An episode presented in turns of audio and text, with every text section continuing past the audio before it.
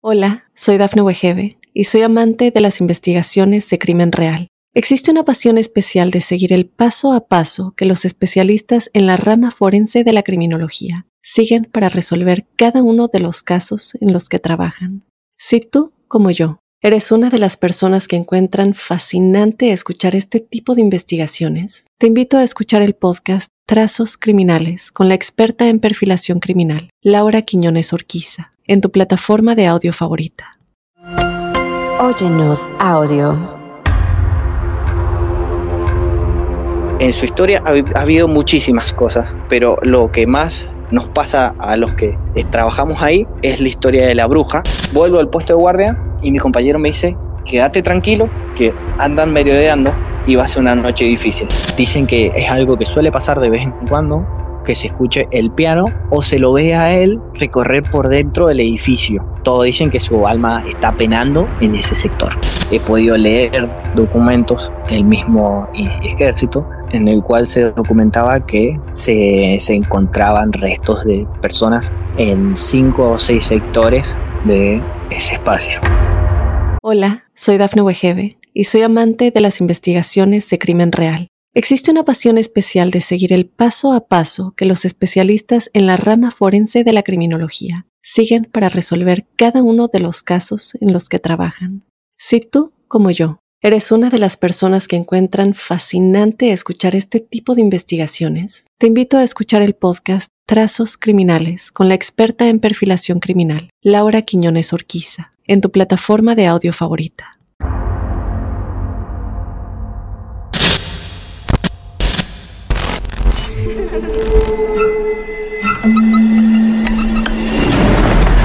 Seres vacíos nos observan. Hasta hoy se registran muchos reportes de actividad paranormal en él. Veo cosas que no puedo explicar. Hay alguien sentado en esa silla. Está aquí. El misterio está fundamentado en el silencio. Pero ya es hora de hablarlo entre todos. Esto es.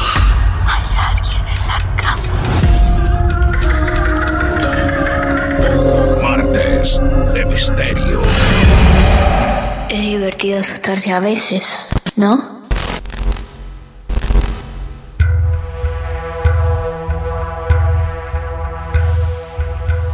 Una vez más, amigos y amigas, lo que la ciencia no puede explicar, aquí lo vamos a tratar en Martes de Misterio. Mi nombre es Martín Echevarría y te invito a recorrer un nuevo episodio donde seguramente el asombro, la intriga, el suspenso, lo incómodo va a tener un papel preponderante. Allá, por nuestro episodio número 240, te presentamos el título Guardias Nocturnas, donde reunimos historias de gente que por la noche en diferentes sanatorios viven experiencias inquietantes. Ahora nos encontramos en Guardias Nocturnas, parte 2. Y si bien la historia no tiene nada que ver con aquel episodio número 240, es real que cada acontecimiento que nos cuente el protagonista de hoy va a transcurrir en la noche, porque las guardias que visitaremos hoy son las de Andrés, pero no en un sanatorio, sino en un instituto militar. Para conocer esta historia que llamamos Guardias Nocturnas, segunda parte, vamos a viajar a Mendoza. El protagonista nos escribió hace algunos meses porque tenía su historia para compartir en nuestro club de amigos. Andrés nos está esperando. Hola Andrés, bienvenido a los martes de misterio. Amigo, ¿cómo va? Hola Martín, ¿todo bien y vos? Bien, muy bien. Estamos llamando nuevamente a Mendoza, como les comenté en un principio. ¿A qué lugar exactamente, Andrés? Al departamento de Las Heras. Muy bien. Bien en el norte de Mendoza. Bien en el norte de Mendoza, también por el norte de nuestro país. Y aquí estamos, una vez más, dispuestos a encontrarnos con una historia y con un protagonista que tiene cuántos años? Eh, 21. Jóvenes 21 años y una historia que ¿cuántos años nos tendríamos que remontar en el tiempo, Andrés? Y mira, eh, son, la verdad que son tres historias Ah, que son sucesos que he vivido, que la verdad causan demasiado miedo y caus- pasaron en el lapso de los últimos dos años. o sea que tus historias son bastante recientes. En dos años, tres acontecimientos que vas a contarnos ahora. Sí, exactamente. Bueno, cronológicamente o como desees, te escuchamos atentamente. Bueno, la primera historia que te voy a comentar es la historia que nosotros llamamos la historia de la bruja, que pasa ahí en un sitio ubicado en cercanías del Hospital Lago Mayores, en, la, en Mendoza. Los que son de Mendoza lo van a reconocer. Ajá. Es un sitio bastante que lleva muchos años en el lugar y la historia se remonta a la locación que hay justo al lado. Es un instituto, una escuela, eh, un instituto que es militar. En su historia ha, ha habido muchísimas cosas, pero lo que más nos pasa a los que eh, trabajamos ahí Sí. es la historia de la bruja, porque nosotros como es un instituto militar, hacemos servicios de guardia. ¿Vos actualmente trabajás ahí? Sí, actualmente estoy trabajando ahí. ¡Wow! Sí, la verdad que sí. Eh, esta historia se remonta al año 2021, Sí. a mediados de junio, entre las 3 y las 4 de la mañana. Eh, yo estoy en un sector que estoy solo, porque es el sector que yo tengo que cuidar. Y la verdad fue algo que, te, te juro, en este momento se me está erizando la piel, Ujú. porque fue, yo no hacía mucho que había entrado, había empezado a trabajar, llevaba menos de un año. Y bueno, la historia comienza que yo estoy en ese sector, los que conocerán Mendoza conocen la playa de San Agustín.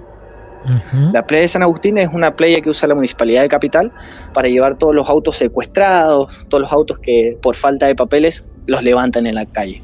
Ese sector queda en el Parque San Martín, que no está muy lejos de, de este lugar donde te comento. Eh, la historia siempre se habló entre la gente del sector, de la zona, que ahí se hacían rituales. Se han encontrado muchos animales, es más, el que quiera buscarlo puede comprobar Sí. se han encontrado muchos animales decapitados, Ah, rituales, velas. eh, bien. Se ha arrestado a gente por hacer eso. Ah, por hacer eso, claro. Eso te iba a preguntar, sí. Porque viendo que se han encontrado tantas cosas, posiblemente hayan podido dar con algún culpable de eso, ¿no?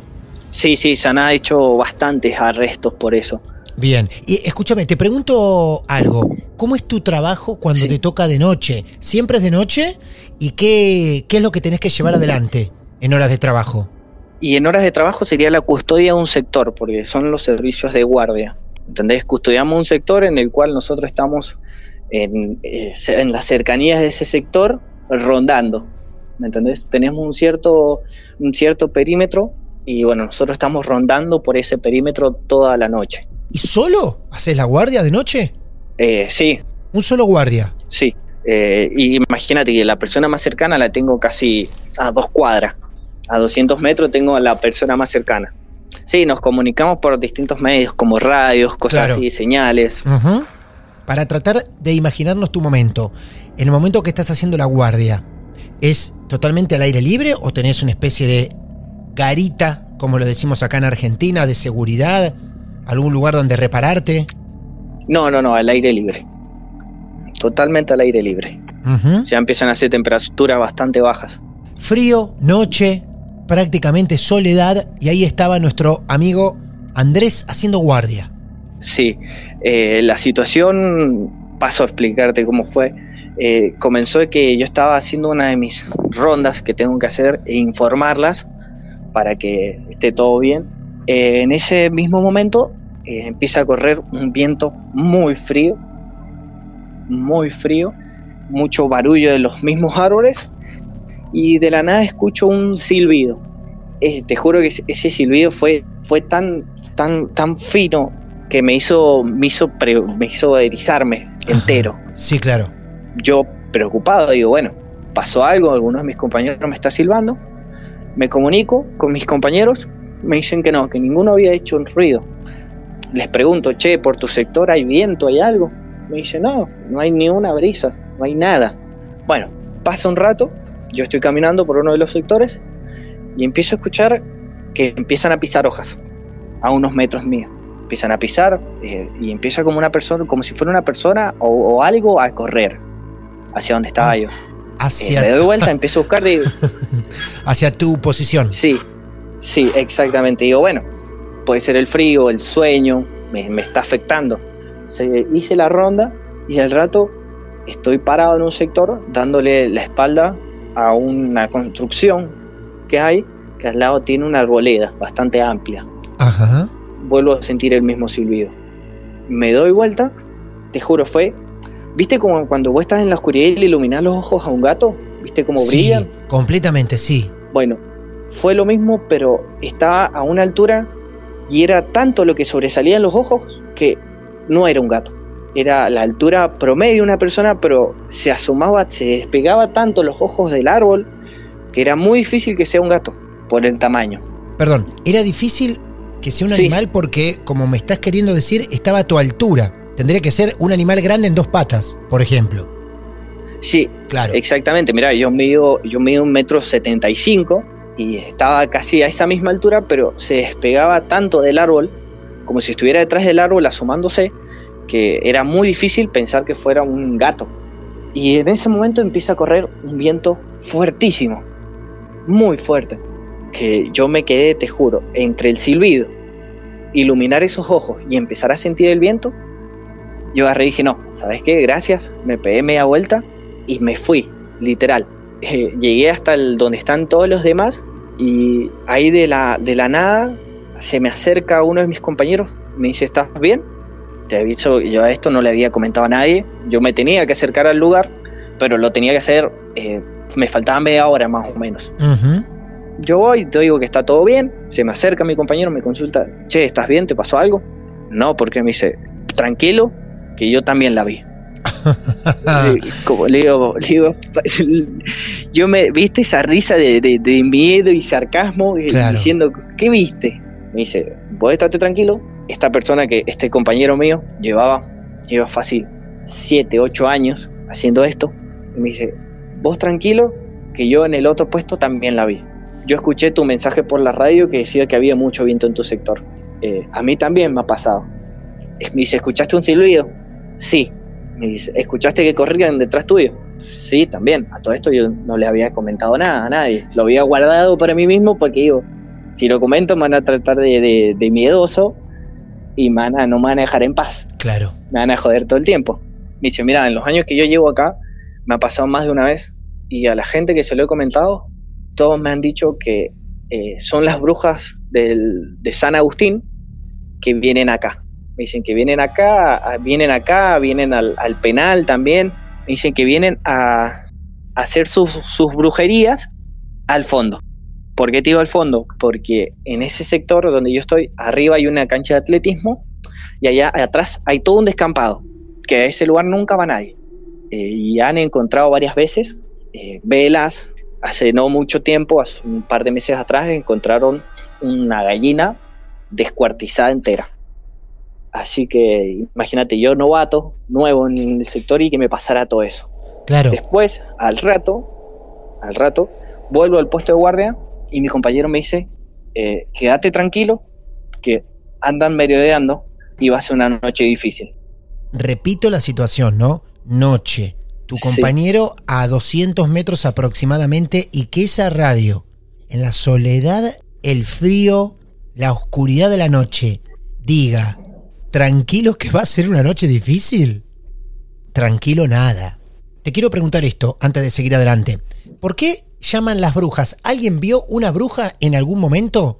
Eh, apuntan a... Yo muy buena pregunta, Martín. Eh, yo eso lo consulté después Sí. con esa misma persona, hablándolo, y me dicen que han visto a una, a una chica morocha, Ah, muy blanca, y que aparece en el lugar y después no la ven más. Esa misma persona me comentó que hace unos años él estaba en el mismo sector que yo y eh, apareció esa muchacha, toda muy bien vestida, muy bien vestida, que dice, voy a ir a, que cuando pasó, él la frena, porque ya era un horario medio tarde, y como en ese lugar los alumnos se suelen quedar a vivir, le dice, voy a ver los chicos, soy la psicóloga.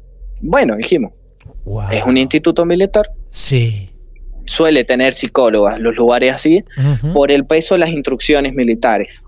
Eh, en esa misma tarde, él me comenta que habla con el sistema, con la otra gente que está ahí en el sector, que si había alguna psicóloga en el instituto. Y le dicen que no había nadie, que no, no, no, es, no hay posibilidad de que haya una psicóloga, porque la última psicóloga que había renunció hace seis meses. Asustado, se va corriendo hacia el sector que yo te digo, que cuando llega al sector, escucha que todos los, pájaros que hay, porque hay, hay, un sector donde hay muchos teros, eh, muchas catas, eh, hay, hay variedad de pájaros, palomas. Cuando empieza a escuchar el ruido de que como que se asustan las aves, él se corre, hace unos pasos hacia atrás y dice que ve una mancha negra salir del sector, volar. ¿Me entendés? Sobresalir, sobre, saltar una pared que, que es una medianera de fácil dos metros y medio y que después la chica nunca estuvo más. No apareció más. Claro. Nunca más nadie la vio. Ingresó en el sector. Y nunca más salió. Exactamente. Eso es. Sí, ahora, ahora, ahora te voy a explicar bien ya en un, en un instante por qué eh, se encuentra tantas cosas en el fondo, ese que yo te digo. Y bueno, eh, después la noche esa fue corrió muchísimo viento, siguió corriendo mucho viento, eh, los silbidos no, no terminaron hasta que fueron fácilmente 10, 15 minutos antes que a mí me vinieran a, cambiar de puesto, que me dijeran, listo, ya terminaste. Claro. Eh, yo obviamente intentando ignorar de toda manera eso, porque una de las cosas que me dijo este muchacho fue, eh, quédate tranquilo. Y digo, bueno, si lo ignoro, no va a pasar nada. La, la segunda historia arranca a pocos metros del, último sector que yo te comenté, que sería en el sector de la pista de atletismo. Sí. A mí esa, esa noche no me habían dejado en un puesto fijo, me habían dicho, tenés que recorrer. Bueno, yo recorro un sector, normalmente, entre la pista de atletismo hay un poco más abajo hay una calle y un poco más abajo están lo que es el sector de gimnasios y lo que sería la banda, donde hacen música, el sector de música, donde se maneja una banda militar. Eh, yo voy revisando sector por sector, me, me, dijeron eh, que tenía que revisar que todos los candados estén cerrados y estén bien puestos y que no haya luces prendidas. Eso también otra noche, ¿no? Sí, fueron mm. cuatro meses después. Eh, fueron sí, un par de meses después exactamente. Acaba de ladrar un perro, ¿no? Detrás tuyo, pero más que ladrido fue un aullido. No sabría decirte porque no tengo, no hay perros acá. Estoy al final de un complejo de apartamentos donde no hay nada más. Ah, qué raro, porque vos sabés que se escuchó como. Se viene escuchando así como unos em, ladridos, algo como de algunos animales, y en un momento de una pausa lo, quiero destacar porque seguramente después los oyentes escuchando esto nos dicen, se escuchó esto, se escuchó el otro, y quiero aclarar que no es ningún efecto que estemos poniendo nosotros, pero sí se escuchó como un ladrido aullido de un perro de fondo. Vos estás contando esto desde tu, lo que sería tu casa, ¿no? En la, en la pieza de mi casa. Bueno, sigamos adelante igual. Ya me hiciste poner los pelos de punta peor. Sí, a mí también me pasó, por eso lo escuché y lo destaqué, porque pensé que, es más, vengo escuchando durante la charla algunos ruidos, pero también tengo que destacar ese ladrido aullido que se escuchó muy extrañamente. Pero no importa, podemos seguir tranquilos adelante. Bueno, está bien, Martín. Espero. Eh, sí, espero. Y bueno, el, en, en el recorrido que yo estoy haciendo, reconozco que hay veo a lo lejos que hay una luz prendida, el sector este de donde está la, banda, que tiene un edificio propio. Eh, digo, va, qué raro, se supone que no había nadie más que nosotros, los que estamos haciendo la guardia. Me acerco al sector, veo, veo, intento visualizar, me doy la vuelta otra vez y la luz ya no estaba prendida. Digo, qué raro, porque recién me acabo de fijar, está el candado cerrado, miro los alrededores, no hay nadie, no hay nadie cuando me estoy alejando, a, serán 4 o 5 metros, empiezo a escuchar un ruido de un piano. ¿Un Obviamente hay un piano. ¿Un piano? hay un piano en la banda. Claro. Sí, un piano. Digo, va, qué raro, no había nadie. Me vuelvo a acercar e intento iluminar hacia adentro. La tapa del piano abajo, pero se seguía escuchando el ruido del piano. ¿Y provenía de ese mismo piano? Eh, sí, porque no hay nada, no hay ningún piano cercano al lugar. Es el único que hay en todo el sitio. Yo, preocupado, digo, bueno, puede, puede ser cualquier cosa. Tal vez no es el ruido de un piano y yo me estoy confundiendo y es el ruido otra de otra cosa. Perdóname un segundo ahí, Andrés. Perdón, porque recién se escuchó clarito. ¿Vos no escuchás ruidos mientras estamos hablando? Lo único que sí estoy escuchando es que hay un bebé llorando en- que puede ser que sea en el departamento al lado. ¿Y, y no estás con una ventana, una puerta cercana a una calle? Eh, no, Vuelvo a interrumpirte porque recién lo escucho más claro todavía. Es increíble. ¿Vos estás absolutamente solo? sí, sí. Vuelvo a interrumpir tu relato, digo, a pesar de lo incómodo que puede parecer si estás contando una historia, pero bueno, me llama la atención que vos no escuches absolutamente nada y para este lado, como van a escuchar los oyentes, se escuchen eh, es- es- esas participaciones extrañas de, de lo que yo asocio como animales. Pero bueno, sigamos entonces adelante. Estamos con ese piano, que vos te acercás, la tapa está cerrada y escuchás que ese mismo piano suena. Sí, exactamente. Se escucha el, ruido de- del piano, me acerco yo, ilumino con mi linterna y el piano, la tapa del piano está abajo. Puede ser otro ruido, tal vez una gotera que está cayendo sobre un metal o algo, que eso obviamente tiene su tono, pero bueno, no le doy pelota, me voy. Al rato vuelvo a pasar y ahora sí encontré el sector donde la luz estaba prendida. Me acerco, el candado seguía obviamente cerrado, ¿Y yo qué hago? Para cuando hago esos recorridos, giro el candado de tal manera que yo reconozca si lo han agarrado para abrirlo o no. Porque viste que uno normalmente cuando abre un candado lo coloca hacia abajo e introduce la llave de abajo hacia arriba. Sí, Eh, yo lo coloco de costado, lo atravieso sí. para que si lo mueven yo me doy cuenta. Bueno, agarro, me acerco al, lugar donde estaban los que manejan, los que están a cargo, y le digo, mire, eh, pasa esto, alguno ha ido, me dice, mira, yo soy de la banda, pero no he ido en todo el día, no he estado allá. Bueno, eh, acompáñame, ¿tenés la llave? Me dice, sí. Bueno, acompáñame porque estuve escuchando el piano y la tapa está abajo y hay una luz prendida. Y hace un rato estaba esa luz, después me acerqué, la apagaron y ahora volvió a estar prendida. Digo, no vaya a ser, no Qué vaya a ser que alguien más tenga la llave Sí. esté- y nos esté tonteando o esté haciendo algo que no debe hacer en ese horario. Porque hay ciertos horarios en los cuales vos no te puedes mover por el riesgo de, de que la guardia, eh, porque está la guardia, porque se maneja armamento, Sí, no vaya a ser que salga alguien herido por supuesto, por andar claro. a escondidas por ahí. Claro, sí.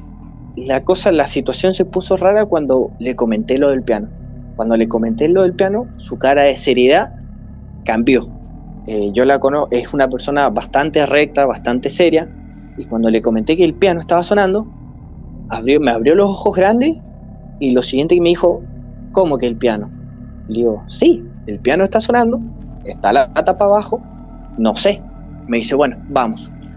Eh, la verdad que salió bastante ligera la persona Ah, hacia el sector de la banda y abrió, fue, apagó la luz, revisó el piano, levantó la tapa y la bajó otra vez y le puso una traba que tiene para que la tapa esté totalmente cerrada. Bueno, sale esa persona, cierra de nuevo con llave, me dice, vuelve a sonar el piano y me llamas. Eh, me vuelvo con él, serán eso de la una y media de la mañana, me dice, te toca hacer el recorrido otra vez. Bueno, voy hacia el sector donde está la, la banda, veo todo normal. Voy bajando por una calle lateral, la cual conecta de la otra esquina, el otro perímetro en el cual yo te comenté que pasó la situación de la bruja, y está mi compañero ahí, y me quedo un- unos 10 minutos charlando con mi compañero ahí, cuando me dice, che, eh, ¿salió el jefe de la oficina? Eh, digo, no, no ha salido, estaba ahí hace 10 minutos. Me dice, pero aquel no es el jefe. Cuando miramos eh, hacia el sector donde está la banda, se ve una silueta de una persona grande, robusta, igual a nuestro jefe que teníamos eh, ese día, porque van cambiando. Nos alcanzamos a divisarlo bien, porque justo detrás hay un foco que no nos deja ver bien que la cara, el rostro, y además nosotros estábamos a 60 metros. Termino hacer mi recorrido y llego y le consulto, le digo, jefe, ¿usted, usted ha salido de acá? ¿Usted se ha ido para allá? Me dice, eh, no, a lo- acabo de salir del baño. Y me mira y se empieza a reír. Y me dice, ¿qué fue lo que viste? ¿Qué fue lo que viste? ¿Qué fue lo que viste? ¿Qué fue lo que viste? Hola, soy Dafne Wegebe y soy amante de las investigaciones de crimen real. Existe una pasión especial de seguir el paso a paso que los especialistas en la rama forense de la criminología siguen para resolver cada uno de los casos en los que trabajan.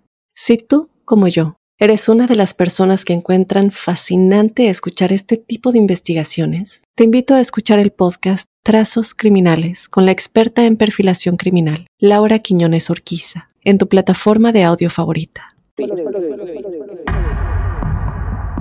Le comento al, al hombre cómo era la persona y se empieza a reír. Claro. Y me dice, eh, ¿no has escuchado la historia del, del suboficial mayor? No. Primero las brujas, No, ahora el suboficial mayor. Sí. sí. Me dice, bueno, ¿qué es lo que pasa? Que hace un par de años, pero varios años, en la época de la dictadura, casi, eh, a un suboficial mayor le da un infarto tocando el piano. En el mismo sector donde estaba, Sí. el hombre fallece tocando el piano. Ajá. A plena luz del día, con todos alrededor, al hombre le da un paro cardíaco Ujú. y bueno, y fallece tocando el piano.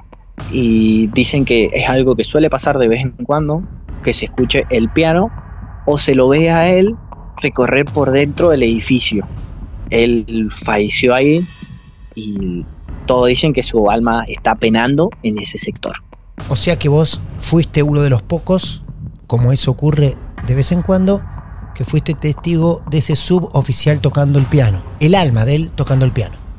Sí, es algo que es algo que me suele que me suele pasar tener eh, o ver de vez en cuando cosas que no se pueden explicar y esto te lo te lo digo desde hace ya muchos años, desde muy chico que más de una vez vi a mi abuelo fallecido que nunca lo llegué a conocer, Mm, Eh. claro. a, a mi padrino que también falleció hace un par de años, me lo, me lo he visto eh, recorriendo, viviste cuando ves eh, de reojo que pasa una persona y reconoces la figura, cómo está vestido. Sí, claro. Y hay una más todavía, ¿no? Sí, sí, esa, esa se, se coloca no muy lejos donde te estoy comentando, pero sí más arriba, en un sector que en el cual ahora se utiliza para la limpieza, de cuando se limpia toda la escuela, la basura va a terminar ahí, que es el lugar donde vienen los camiones a levantarla. Vamos a instalarnos ahí entonces. Esto también seguramente tendrá que ver con la noche y tus guardias En la, sí, sucedió una parte en la tarde y otra parte en la noche. en la noche. Para que entres en contexto, como es en sí la historia, es un sector descampado en el cual había un antiguo puesto de guardia, el cual se levantó y se dejó de utilizar. Se hizo un- una media sombra, eh, se cerró todo el sector y se dejó de ingresar para aquel lado. Pero al ser parte todavía en sí, hacer terreno del lugar, eh, se tiene que recorrer de vez en cuando porque hay casas aledañas al sector en la cual la gente se puede meter. Claro, perfecto. La historia, la historia comienza en fines de la dictadura. Como sabes, cualquier todos los lugares e instituciones militares se usaron como centro de trata. En sí, el sector ese se hizo bastante famoso y son historias que vienen hace muchos años y son cosas que ha intentado ocultar en sí el ejército de, de que en el lugar hay, se encuentran algunas fosas comunes.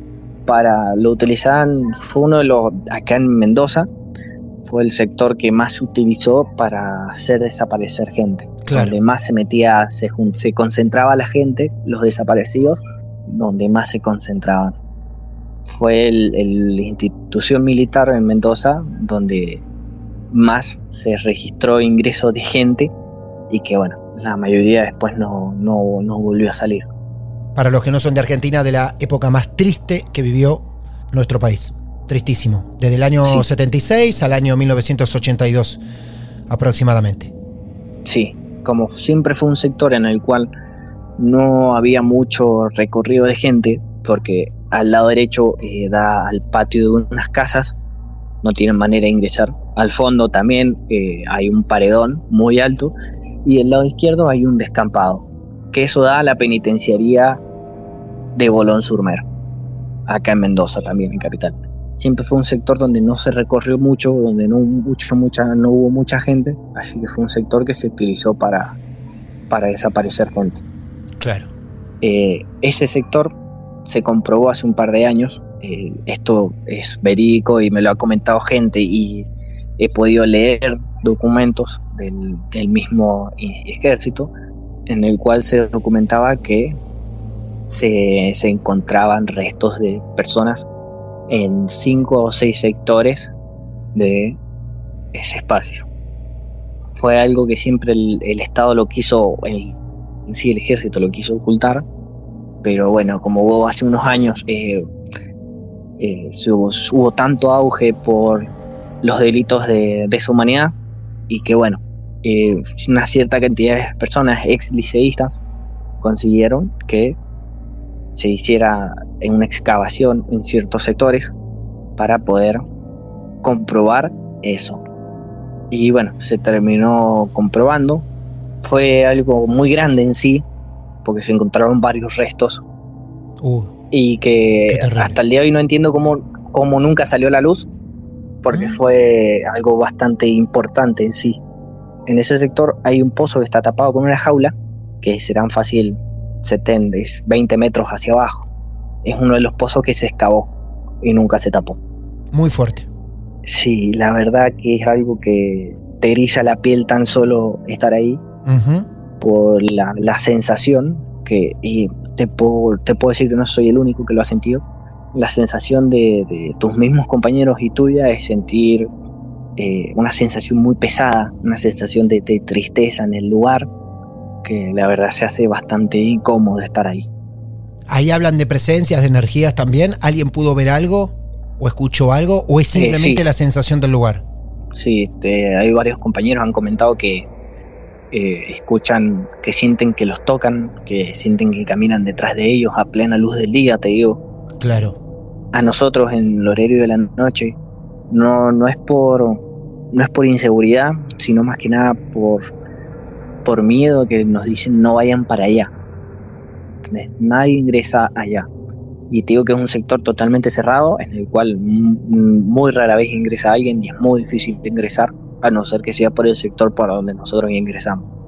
Nos dicen que no vayamos porque es, ah, dicen que ha pasado más de una vez que los han tocado o los han empujado, sienten, eh, sienten que vienen corriendo hacia ellos. Eh, esa sensación, sienten todo el tiempo la sensación de pesadez, de miedo que hay en el lugar. Y si querés, si te dicen que tenés que vigilar el sector, siempre desde, desde lejos. Desde lejos, Lo, claro. lo más lejos posible es mejor.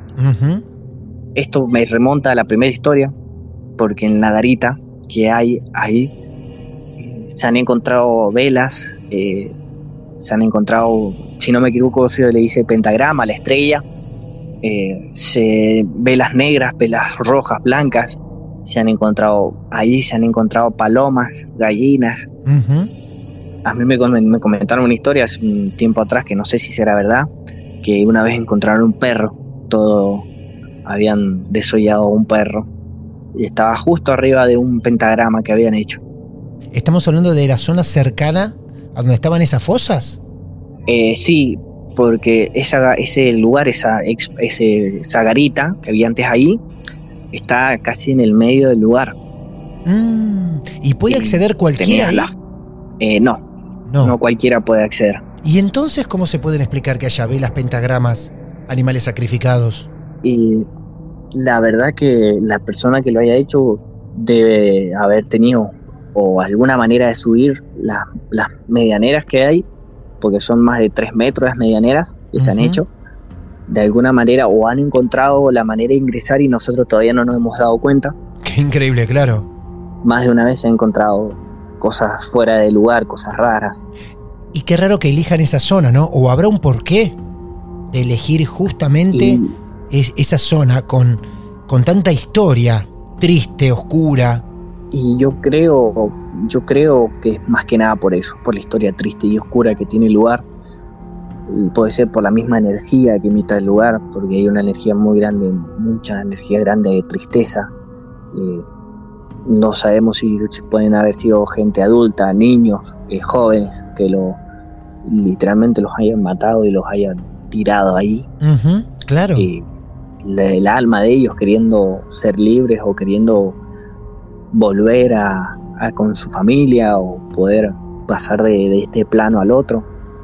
Es un lugar muy cargado de energías que si algún día tenés la oportunidad de, de venir a Mendoza, si conseguís la posibilidad de poder recorrer este lugar que te digo yo, eh, que está al lado del hospital Lago, Maggiore, en Bolón sur Mer, acá en, en ciudad, en capital de Mendoza, te vas a dar cuenta que es un lugar bastante antiguo, las construcciones son de hace muchos años, y si tenés la oportunidad de que conseguir permiso para que te dejen recorrer este sitio, eh, la verdad que es algo que no te vas a arrepentir porque No, claro. se siente mucho.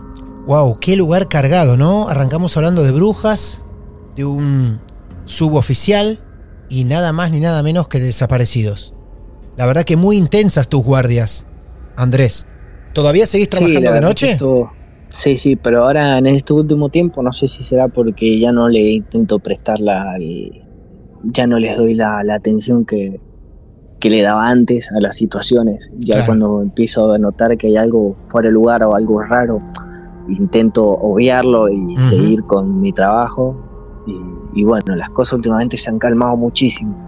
Menos mal, para vos y para tus compañeros, que tienen que estar cada Sí, noche ahí, sí. de guardia y vigilando. Bueno, Andrés, gracias por llevarnos por todas estas experiencias muy incómodas, muy incómodas de solo pensar que tienen que estar haciendo guardia de noche con frío y con un compañero a 200 metros de distancia, donde solamente los une una radio ante cualquier pedido de, ayuda. Así que muy valiente lo tuyo también y muchísimas gracias por traernos estas historias nuevamente. Muchísimas gracias a vos, Martín, por escucharme. Por favor. Gracias Andrés. Un gran abrazo desde Mar del Plata, Argentina, hacia Mendoza. Hasta luego, Martín. Y así salimos de guardia con Andrés, que nos invitó a recorrer cada una de las situaciones que se comenta y que se viven, como las vivió él, en medio de su trabajo, en medio de sus noches. Aquí estamos para recorrer tus guardias, tu casa, tu barrio, el lugar que sea. Estamos para escucharte y para recibir tus casos reales. Somos Marte de Misterio. Si vos tenés tu historia para contar, como siempre te digo, nos ubicás en redes sociales, arroba Martes de Misterio, sea en Instagram, en Twitter, mi cuenta personal, arroba Martín de Radio. Nos mandás un mensaje privado y nos alertás que vos también querés ser protagonista de un nuevo episodio. Ya mismo te estamos esperando. Mi nombre es Martín Echevarría. Una vez más, Martes de Misterio presente, el lugar exacto que vos elegís para encontrarnos en este club de amigos de lo esotérico, de lo inexplicable. Buenas noches, hasta el próximo episodio. Lo más alucinante que le pasó al miedo en los últimos tiempos.